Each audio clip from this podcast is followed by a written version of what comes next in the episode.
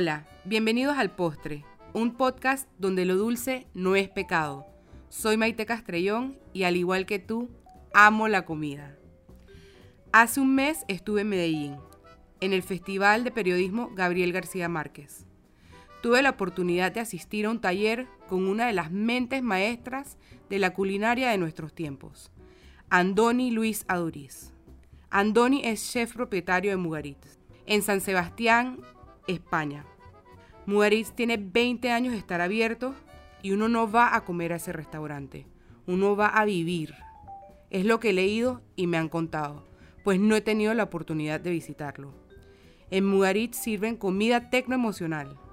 La comida es la combinación entre la vanguardia y la cocina tradicional vasca.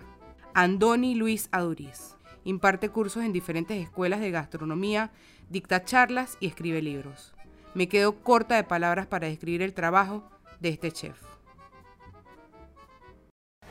Tengo el honor de tener como invitado a Andoni Aduriz. Hola Andoni, ¿cómo estás? Bueno, encantado de charlar contigo. Bienvenido al postre. Bueno, pues mira, feliz aquí, bailando entre, entre dulces, natas y, y, frutas. ¿Sabes qué es lo más importante de este podcast? Que lo dulce no es pecado.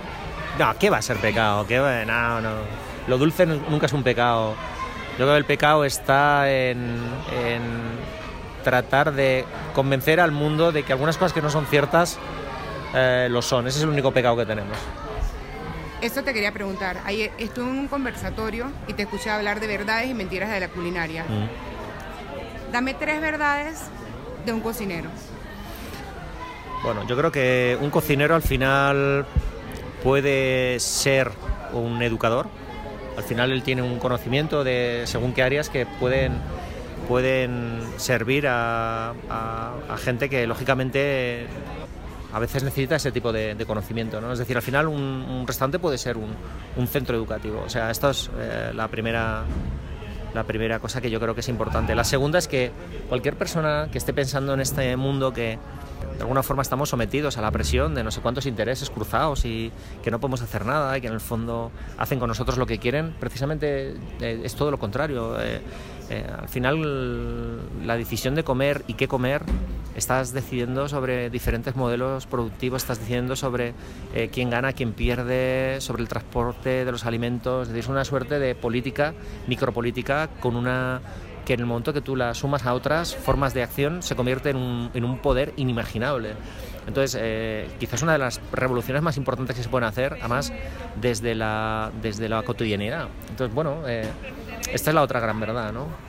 Y una tercera verdad es que nosotros no podemos olvidarnos que seguramente la alimentación y su expresión, si queremos, más hedonista, la gastronomía, eh, más allá de ser algo que podemos interpretar como muy material, no deja de acoger en su, en su interior todo, todo tipo de conocimiento del ámbito humano. Es decir, ahí está desde la sociología hasta el entorno, la economía, por supuesto la cultura, el paisajismo. Es decir, ahí hay, unas connotaciones y unas y unas expresiones que, que, hacen que cualquier cosa que nosotros decíamos eh, consumir eh, sea mucho más que simplemente un bocado. ¿no?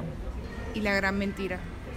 Bueno, yo creo que hay muchas mentiras, ¿no? Eh, lo que pasa es que son pequeñas mentiras, es decir, eh, a mí no sé si esto eh, se dice por allí, pero por ejemplo en España la gente dice como aquí no se come en ningún sitio, ¿no? Y yo digo, bueno, eh, esto está por ver, ¿no? Otra cosa que a mí me hace suele hacer muchas gracias cuando la gente reivindica, eh, y algunos son, se supone que catedráticos y personas que van acumulando experiencias y facturas en restaurantes, ¿no? Que te sueltan la, delicadeza de decirte, no, no, la cocina se explica por sí sola, ¿no? No hace falta explicarla, ¿no? Y a mí me suele hacer mucha gracia esto, ¿no? Eh, otra cosa que tampoco es cierta es que, bueno, un poco la mitificación que hay alrededor de la cocina de las abuelas, ¿no? Cualquier cosa firmado por una abuela parece que de alguna manera se ha abierto el cielo eh, y, bueno, ha llegado la verdad, ¿no? Parece que es, algo como un, una suerte de cargo vitalicio, ¿no? Como si fueras un senador, ¿no? Parece que todas las abuelas cocinan bien.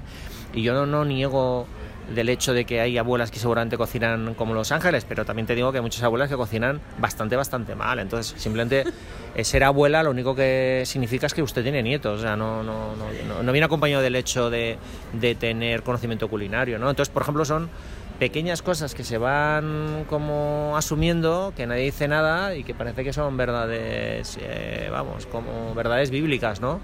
Y que cada uno está haciendo sus verdades. En eso de la abuela me has tocado la fibra porque este año me propuse cocinar las recetas de mi abuela, pero las del recetario. Claro. Que no necesariamente son las recetas que hacía en su casa. Claro. No le probé la mayoría de esos platos, Claro. pero son las recetas de mi abuela. Bueno, pues no sabes mira, la acogida que ha tenido en redes y tal, pero, pero es por eso, es porque le tocas a la gente la abuela, porque todo el mundo, se, bueno, la mayoría de las personas se acuerdan de esa abuela, que es consentimiento tal y... Claro, pero mira, esto, es- es que esto tiene un mensaje de fondo muy importante. Si no se trata de, de, eh, realmente enfadar a nadie ni, ni herir sus sentimientos, simplemente es eh, señalar un hecho. Mira, mi madre, una mujer mayor, de, de- ahora mismo tiene 90 años, ¿no? Eh, ella solía hacer, cuando yo vivía con ella, hacía una tortilla de patata que yo la tengo, eh, la tengo grabada en el corazón. Entonces, eh, de alguna manera, la huella indeleble de aquel recuerdo tiene que ver con el afecto. Es decir, a veces no con, no con la calidad de la tortilla, porque es muy mejorable. O sea, objetivamente es muy mejorable. O sea, pero eh, por decir esto no quiere decir que le quiera menos a mi madre, ni, ni que yo guarde un recuerdo peor. Mis recuerdos son fantásticos.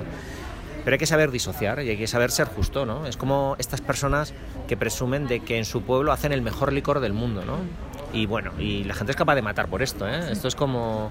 Vamos, eh, de hecho, en Galicia hay una noticia que me suele hacer mucha gracia, que es un señor en una discusión de un bar, se fue enfadado, volvió vestido buzo y le pegó con un arponazo al, con el que había discutido, ¿no? Entonces dices, bueno, como vivimos en el mundo en el que vivimos y, y vemos que hay unas tasas de, bueno, vamos a decir así, de exasperación bastante altas, pues depende a ver qué, con, qué, con- con qué discutimos para que no venga uno disfrazado de buzo y te pegue con un arpón, ¿no?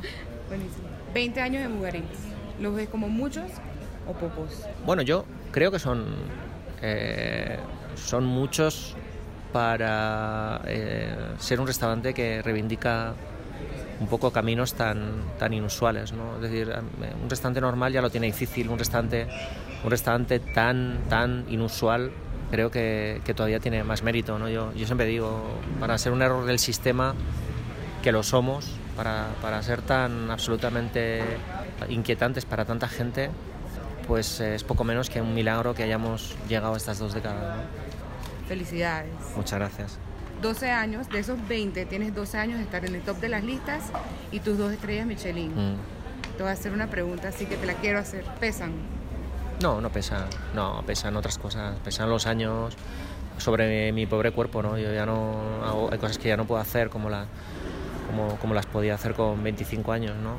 Y el, el- el resto es circunstancial, o sea, a mí, a mí hay cosas que lógicamente me afectan, trato que me afecten lo justo y necesario, ¿no? No, no voy a decir que yo tengo una fortaleza interior que me hace estar por encima de todo, lo que pasa es que hay que saber poner las cosas en su medida, ¿no? Si, si tú eh, tu vida la, la miden o la manejan calificaciones, lo que dicen de ti otros, acabas poniendo en manos de terceros tu felicidad. Y yo es una cosa que no, eso sí que no podría soportarlo. ¿no? Y de hecho hay muchos casos de gente que realmente lo ha pasado muy mal, incluso han decidido acabar ¿no? con su vida por el hecho de que eh, al final entendían que, que la presión a la que estaban sometidos era insoportable. ¿no? Yo, no, yo no quiero vivir así. Yo me siento un privilegiado porque me he ganado un espacio para poder en libertad proponer algo diferente, me gano la vida y dentro de un orden, en términos generales, la gente me respeta. ¿no? Y, y para mí eso ya es la felicidad. Yo creo que la felicidad, y se lo explico a los chicos que trabajan conmigo, siempre les digo que la felicidad pasa por, de alguna manera, alinear en lo máximo posible tus deseos con la forma en la que tienes de vivir. ¿no? Y centrémonos en eso El sexto sabor es el sabor de las historias. Eh, si tú le quitas a un plato, le quitas la historia, el relato, eh, simplemente es materia, ¿no? Y nos estaríamos perdiendo tantas y tantas cosas, ¿no? Yo siempre lo he dicho, Mugaritz un poco lanzó el- la idea, este el lema de que el sexto sabor es el sabor de las historias, básicamente por un motivo, y es porque el nuestro es un restaurante de relatos. Si le quita los relatos, se queda la materia. Y nosotros, si competimos a, a efecto de materia elaborada, pues seguramente salimos perdiendo. ¿no? Yo necesito, necesito el contexto. Sin contexto perdemos bastante. cómo se come con el cuerpo. Pues mira, básicamente entendiendo que la boca empieza en los dedos, entendiendo que a veces coger algo que aparentemente es incómodo y se puede deslizar por, por el brazo te obliga igual a tener que contornearte, como cuando un niño come una cereza de un árbol sin usar las manos, ¿no? que tiene que hacer como un gesto así de, contorsión. Bueno, eh, hay muchas maneras, yo creo que de comer con el cuerpo, ¿no? incluso cuando la vajilla te invita a acercar el plato o el cuenco a la boca, o cuando tú pones un soporte que puede ser un hielo y entonces necesitas cogerlo con una servilleta y te, te, obliga igual a bajar hacia abajo la cabeza. Es decir, bueno, yo creo que el ejercicio de explorar con el cuerpo es también jugar con la sensorialidad, ¿no? Y que es tan humano y muchas veces lo hemos coartado, ¿no? Nos hemos avergonzado de nuestros sentimientos y de nuestras emociones y, y yo creo que a veces hemos generado una arti, una, unos mecanismos tan artificiales que damos por buenos que no tienen mucho sentido, ¿no? América Latina, ¿es un sabor? Wow, es que América Latina es un sol, ¿sabes? O sea, proyecta tantas cosas proyecta tantas cosas en, es tan intenso no tan es tan depende depende un poco también del el, el nivel de proximidad no yo creo que es como el sol al final a una distancia a una distancia adecuada hay cosas que te dan la vida no a una distancia demasiado próxima te puedes quemar no y yo creo que América Latina tiene esa un poco esa, esa dualidad no yo América son muchas culturas, América son muchos sentimientos, son, son, son muchas agonías, son muchos sueños, pero también es mucho color, ¿no? Sobre todo es mucho color y, y dentro de, de, toda esa verdad de doble cara que oculta esta cultura, sobre todo y además yo creo que lo que, lo que oculta detrás es una suerte de, de energía que es absolutamente vital que contamine el mundo, porque si no el mundo será muy triste. Estamos en Medellín. ¿Qué sabor te llevas para mujeres? Bueno, mira, me llevo el sabor de la amistad porque yo venía ya venía, he estado en Colombia varias veces, ¿no? Venía a este festival que me, me, me, suponía un reto, ¿no? Yo, sobre todo porque me saca un poco de mi espacio confort, yo quiero realmente hacerlo bien, agradar, o sea, que mi viaje sirva para, para que la gente se, se, no sé, se vaya más inspirada o, o, desde luego, no sé, yo quería aportar algo, no quería solamente pasar por aquí, ¿no? Y, y no solamente me llevo muchas cosas, sino, perdón, me, me, creo que he dejado alguna cosa, sino que me llevo muchas cosas, ¿no? Y sobre todo cariño, la amistad, para mí esos son los sabores más importantes, porque del resto tampoco me van a faltar, o sea, es así. Para terminar, ¿eres cocinero con alma de? De escapista, yo soy un escapista, yo siempre he tratado de huir pues, de aquello que, que me aburre, ¿no? de aquello que no me llena, de aquello que no me aporta o sea, siempre he tratado de, de alejarme de, de, las verdades absolutas. De, sí, me escapo, soy un escapista profesional. Aparte de nosotros, ¿cuál es el postre favorito? ¿Cuál es tu postre favorito? Wow. Pues mira, va por temporadas, pero me pasa con las bebidas, me pasa con tantas cosas, ¿no? Me pasa con las amistades, o sea, hay veces que tengo amigos que, que, que los necesito de ellos y en otras temporadas necesito de otros, ¿no? Y los postres me pasa es que hay tanta diversidad y tantas cosas que a veces es un bocado me apetece una cosa pequeñita que podría ser una onza de chocolate no ya está yo soy la persona más feliz del mundo y otras veces pues no me apetece un postre mucho más más sofisticado más elaborado. Como acabas de comprobar te he respondido escapándome una vez más. Gracias gracias por la entrevista. No muchísimas gracias a ti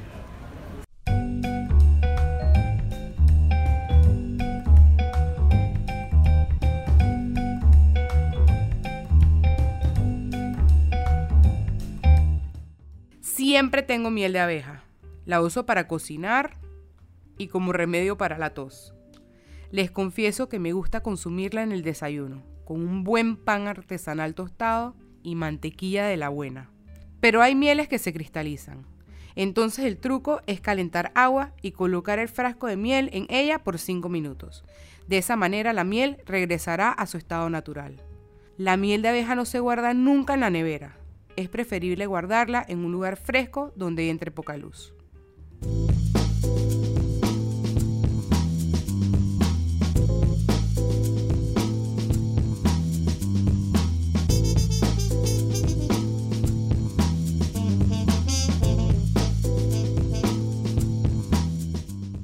Plátanos, fritos, horneados, en patacón o en tentación.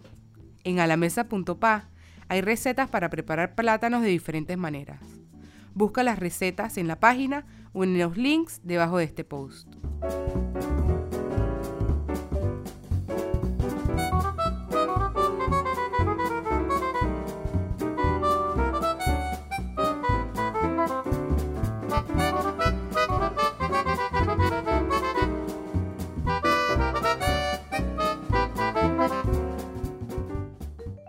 Esto fue todo en esta entrega del postre. Esperamos que nos escuchen el próximo viernes con una nueva edición de este podcast, donde lo dulce no es pecado. El postre es una producción de la Unidad de Contenido Digital de la Prensa. Presentó Maite Castrellón. Producción Miguel López.